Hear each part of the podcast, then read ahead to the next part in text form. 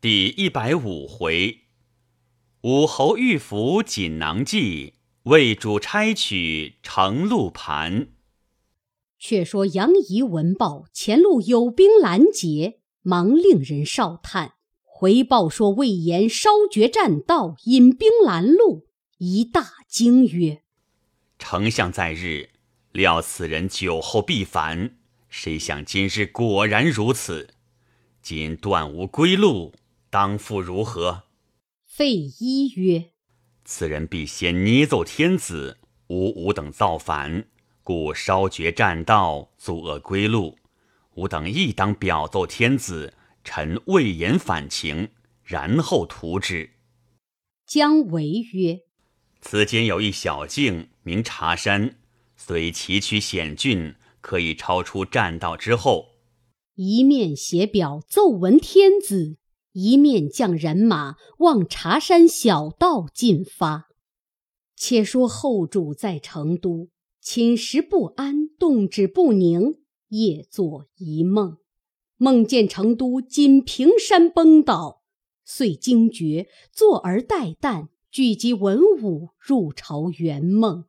乔州曰：“臣昨夜仰观天文，见一星赤色，光芒有角，自东北落于西南，诸丞相有大凶之事。”今陛下梦山崩，正应此兆。后主愈加惊怖。忽报李福道，后主即召入问之。福顿首泣奏：“丞相已亡。”将丞相临终言语细述一遍。后主闻言大哭曰：“天丧我也！”哭倒于龙床之上，侍臣扶入后宫。吴太后闻之，亦放声大哭不已。多官无不哀痛，百姓人人涕泣。后主连日伤感，不能设朝。忽报魏延表奏杨仪造反，群臣大骇，入宫启奏后主。时吴太后亦在宫中。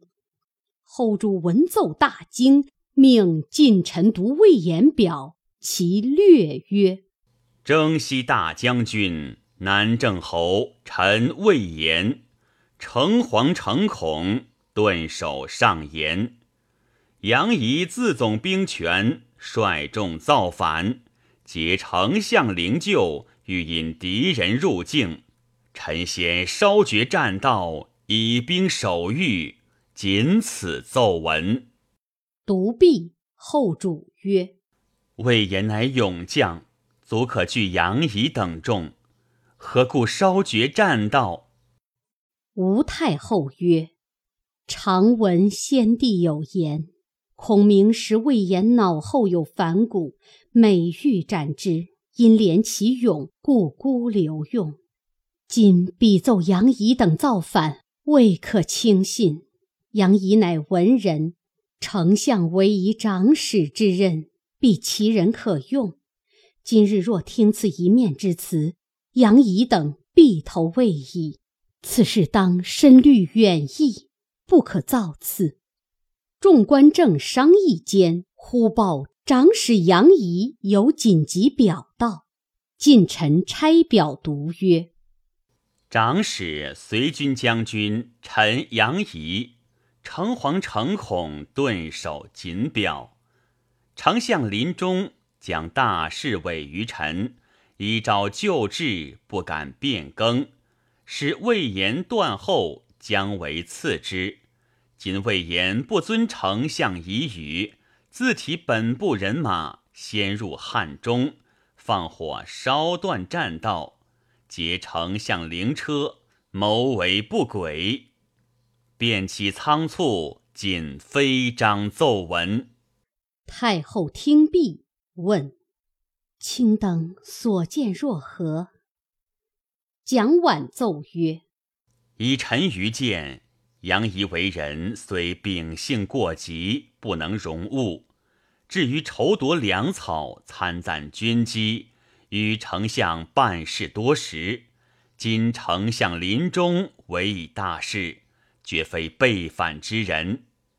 魏延平日视公务高，人皆下之，遗毒不假借，言心怀恨。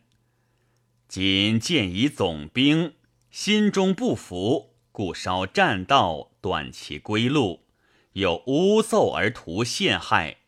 臣愿将全家良贱保杨仪不反，实不敢保魏延。董允义奏曰：“魏延自恃功高，常有不平之心，口出怨言。想所以不及反者，惧丞相耳。今丞相新亡，乘机为乱，势所必然。若杨仪才干敏达。”为丞相所任用，必不背反。后主曰：“若魏延国反，当用何策御之？”蒋琬曰：“丞相素以此人，必有一计授予杨仪。若疑无事，安能退入谷口乎？言必中计矣，陛下宽心。”不多时，魏延又表至。告成杨仪被反，正览表之间，杨仪又表道奏称魏延被反。二人接连据表，各陈是非。忽报费祎道：“后主召入，依细奏魏延反情。”后主曰：“若如此，且令董允假节事劝，用好言抚慰。”允奉诏而去。却说魏延烧断栈道，屯兵南谷，把住隘口，自以为得计。不想杨仪姜维，星夜引兵抄到南谷之后，疑恐汉中有失，令先锋和平引三千兵先行，仪同姜维等引兵扶救，往汉中而来。且说和平引兵进到南谷之后。擂鼓呐喊，哨马飞报魏延，说杨仪令先锋和平引兵自茶山小路抄来搦战。延大怒，即披挂上马，提刀引兵来迎。两阵对员，和平出马，大骂曰：“反贼魏延安在？”延亦骂曰：“如助杨仪造反。”何敢骂我？平斥曰：“丞相新亡，骨肉未寒，如焉敢造反？”乃扬鞭指川兵曰：“汝等军士皆是西川之人，川中多有父母妻子、兄弟亲朋。丞相在日不曾薄待汝等，今不可助反贼，已各回家乡，听候赏赐。”众军闻言，大喊一声，散去大半。言大怒，挥刀纵马，直取和平。平挺枪来迎，战不数合，平诈败而走。言随后赶来，众军弓弩齐发，言拨马而回。见众军纷纷溃散，言转怒，拍马赶上，杀了数人，却只止遏不住。只有马岱所领三百人不动，言谓岱曰：“公真心助我，事成之后绝不相负。”遂与马岱追杀和平，平引兵飞奔而去。魏延收据残军，与马岱商议曰：“我等投魏若何？”岱曰：“将军之言不至甚也。”大丈夫何不自图霸业，乃请屈膝于人也？吾观将军智勇足备，两川之势，谁敢抵敌？吾视同将军先取汉中，随后进攻西川。言大喜，遂同马岱引兵直取南郑。姜维在南郑城上见魏延、马岱耀武扬威，蜂拥而来。为急令夜起吊桥，严岱二人大叫：“早降！”姜维令人请杨仪商议曰：“魏延勇猛，更兼马岱相助，虽然军少，何计退之？”仪曰：“丞相临终一意锦囊。”主曰：“若魏延造反，临阵对敌之时，方可开拆，便有斩魏延之计。今当取出一看。”遂出锦囊，拆封看时，题曰：“待与魏延对敌，马上方许拆开。”为大喜曰：“既丞相有戒约，长史可收职。”吾先引兵出城，列为阵势，公可便来。姜维披挂上马，抄枪在手，引三千军开了城门，一齐冲出，鼓声大震，排成阵势。维听枪立马于门旗之下，高声大骂曰：“反贼魏延，丞相不曾亏你，今日如何背反？”言横刀立马而言曰：“伯曰不干你事，只叫杨仪来。”仪在门旗营里拆开锦囊视之，如此如此。一大喜，轻骑而出，立马阵前，手指魏延而笑曰：“丞相在日，只如酒后必反，叫我低背，今果应其言。”如敢在马上连叫三声，谁敢杀我，便是真大丈夫。吾就献汉中城池于汝。言大笑曰：“杨仪匹夫听着，若孔明在日，吾上惧他三分。他今已亡，天下谁敢敌我？休道连叫三声，便叫三万声，亦有何难？”遂提刀按辔，于马上大叫曰：“谁敢杀我？”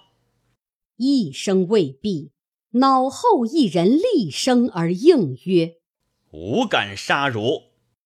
手起刀落，斩魏延于马下，众皆骇然。斩魏延者，乃马岱也。原来孔明临终之时，受马岱以秘计。只待魏延喊叫时，便出其不意斩之。当日，杨仪独霸锦囊计策，已知服下马岱在彼，故依计而行，果然杀了魏延。后人有诗曰：“诸葛先机识魏延，已知日后反西川。锦囊一计人难料，却见成功在马前。”却说董允未及到南郑，马岱已斩了魏延，与姜维合兵一处。杨仪具表星夜奏闻后主，后主降旨曰：“既已明正其罪，仍念前功，此棺椁葬之。”杨仪等扶孔明灵柩到成都。后主引文武官僚尽皆挂孝，出城二十里迎接。后主放声大哭，上至公卿大夫，下及山林百姓，男女老幼无不痛哭，哀声震地。后主命扶柩入城，停于丞相府中，其子诸葛瞻守孝居丧。后主还朝。杨仪自负请罪，后主令近臣去其父曰：“若非卿能以丞相遗教，灵柩何日得归？魏延如何得灭？大事保全，皆卿之力也。”遂加杨仪为中军师。马岱有讨逆之功，即以魏延之爵爵之，宜呈上孔明仪表。后主览毕，大哭，降旨补地安葬。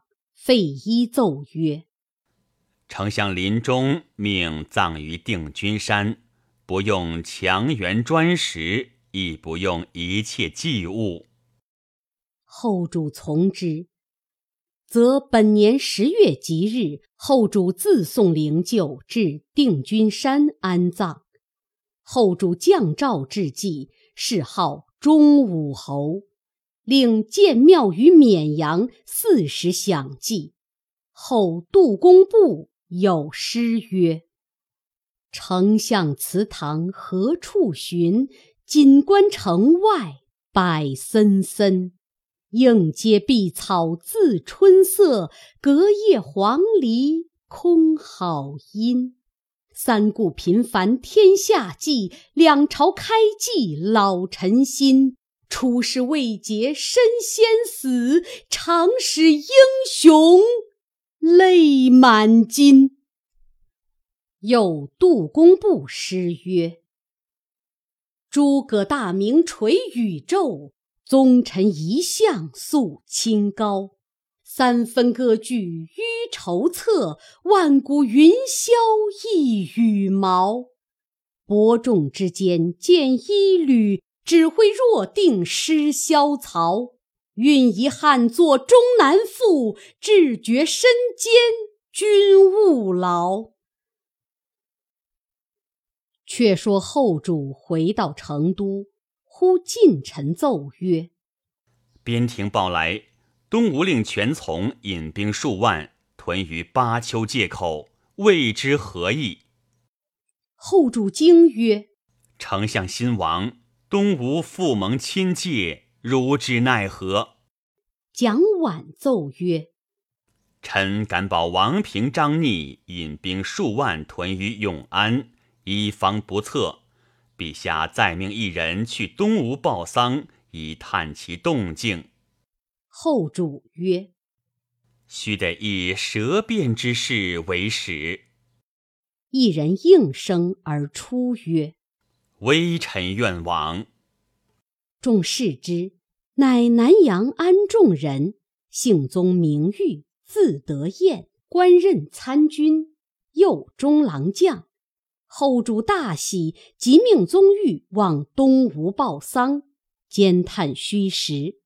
宗玉领命，径到金陵，入见吴主孙权，礼毕，只见左右人皆着素衣，权作色而言曰。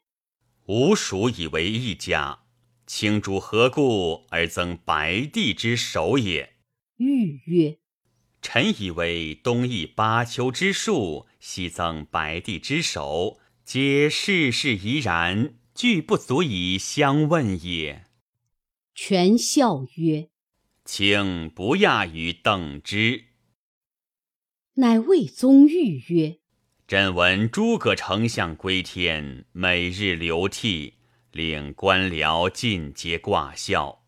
朕恐为人成丧取蜀，故增巴丘守兵万人，以为救援，别无他意也。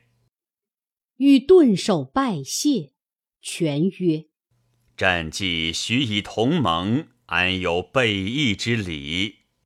欲曰。天子因丞相新亡，特命臣来报丧。权遂取金披剑一之，折之，设誓曰：“朕若负前盟，子孙绝灭。”又命使击香帛殿仪，入川致祭。宗玉拜辞吴主，同吴使还成都，入见后主，奏曰。吴主因丞相新亡，亦自流涕，令群臣皆挂孝。其一兵八丘者，空为人乘虚而入，别无一心。今折剑为誓，并不备盟。后主大喜，重赏宗玉，后代吴使去气。遂以孔明遗言，加蒋琬为丞相、大将军、录尚书事。加费祎为尚书令，统理丞相事；加吴懿为车骑将军，加节都汉中。姜维为辅汉将军、平乡侯，总督诸处人马，同吴懿出屯汉中，以防魏兵。其余将校各依旧职。杨仪自以为年宦先于蒋琬。而未出晚夏，且自恃功高，未有重赏，口出怨言，谓费祎曰：“昔日丞相新亡，吾若将全师投魏，宁当寂寞如此也？”费祎乃将此言具表密奏后主，后主大怒，命将杨仪下狱勘问，欲斩之。蒋琬奏曰：“仪虽有罪，但日前随丞相多立功劳，未可斩也。当废为庶人。”后主从之，遂贬杨仪赴汉家郡为民，宜羞惭自刎而死。蜀汉建兴十三年，魏主曹睿青龙三年。吴主孙权嘉禾四年，三国各部兴兵。单说魏主封司马懿为太尉、总督军马，安镇诸边，亦拜谢回洛阳去气。魏主在许昌大兴土木，建盖宫殿，又于洛阳造昭阳殿、太极殿，筑总章观，巨高十丈。又立崇华殿、清霄阁、凤凰楼、九龙池，命博士马军监造，极其华丽。雕梁画栋，壁瓦金砖，光辉耀日。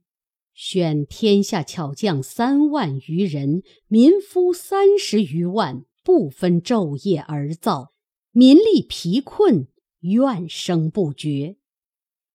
睿又降旨起土木于芳林园。使公卿皆覆土树木于其中。司徒董寻上表切谏曰：“夫自建安以来，野战死亡，或门单户尽，虽有存者，遗孤老弱。若今宫室狭小，欲广大之，犹宜随时，不妨浓雾，况作无益之物乎？”陛下既尊群臣，贤以冠冕，披以文绣，再以华谀，所以异于小人也。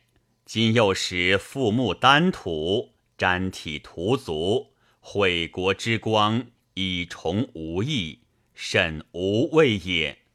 孔子云：“君使臣以礼，臣事君以忠。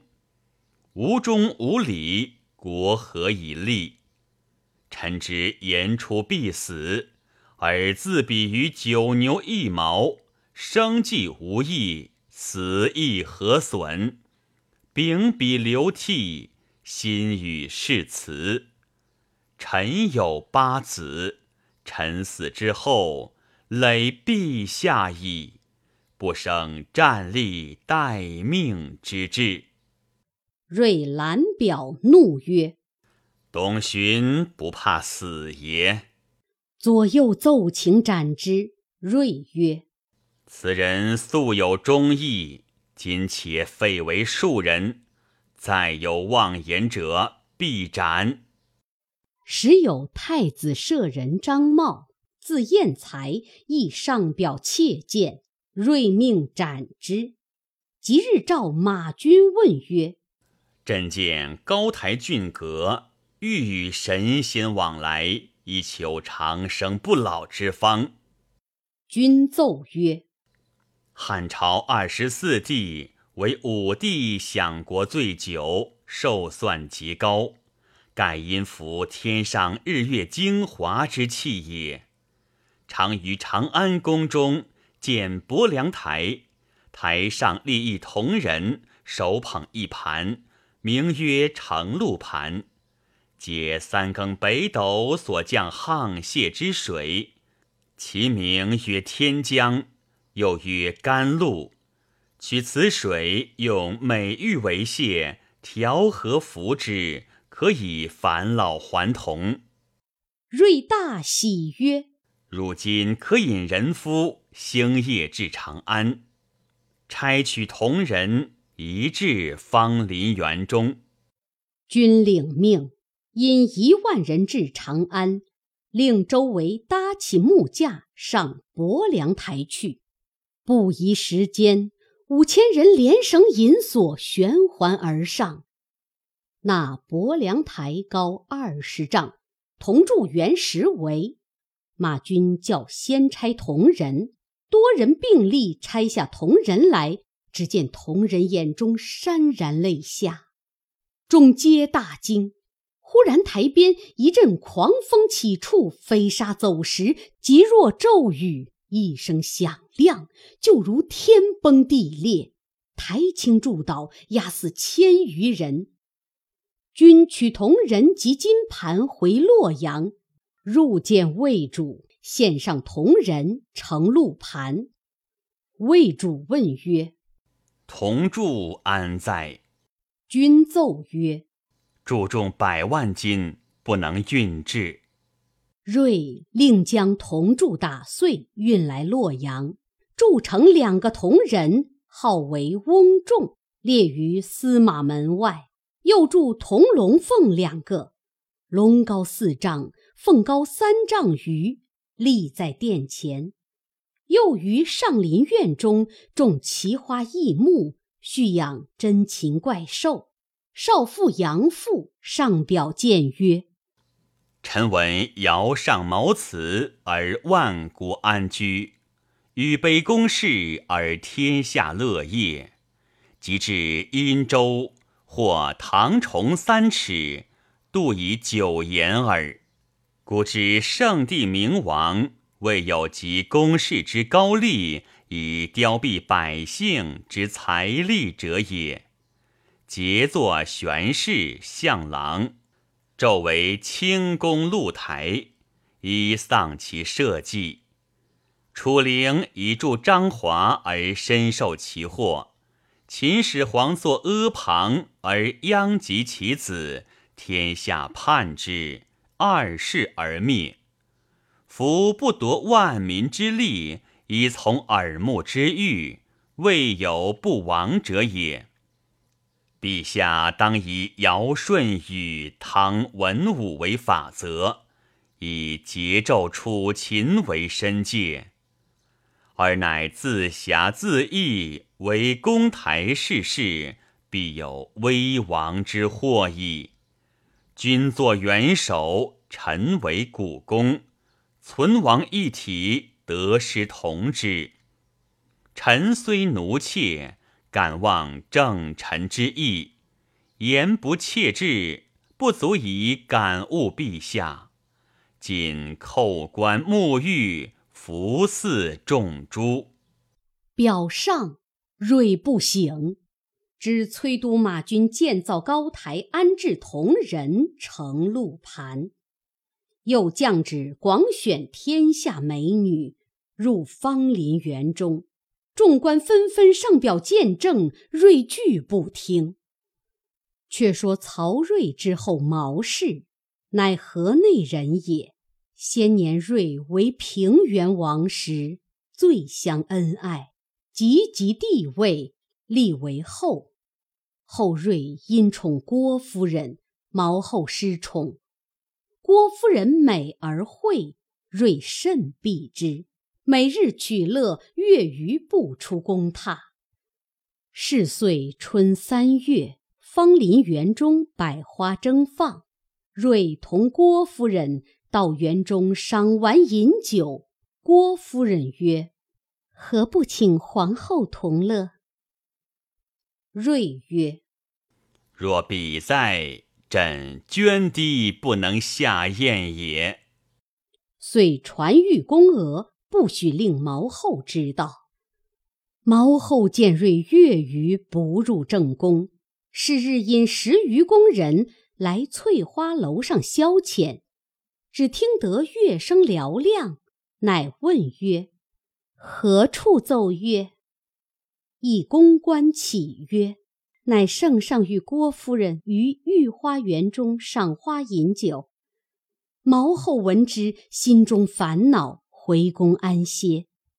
次日，毛皇后乘小车出宫游玩，正迎见瑞于曲廊之间，乃笑曰：“陛下左有北元，其乐不浅也。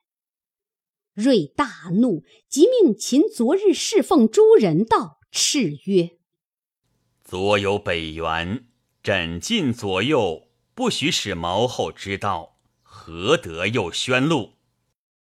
喝令公关将诸侍奉人尽斩之。毛后大惊，回车至宫，睿即降诏赐毛皇后死，立郭夫人为皇后。朝臣莫敢见者。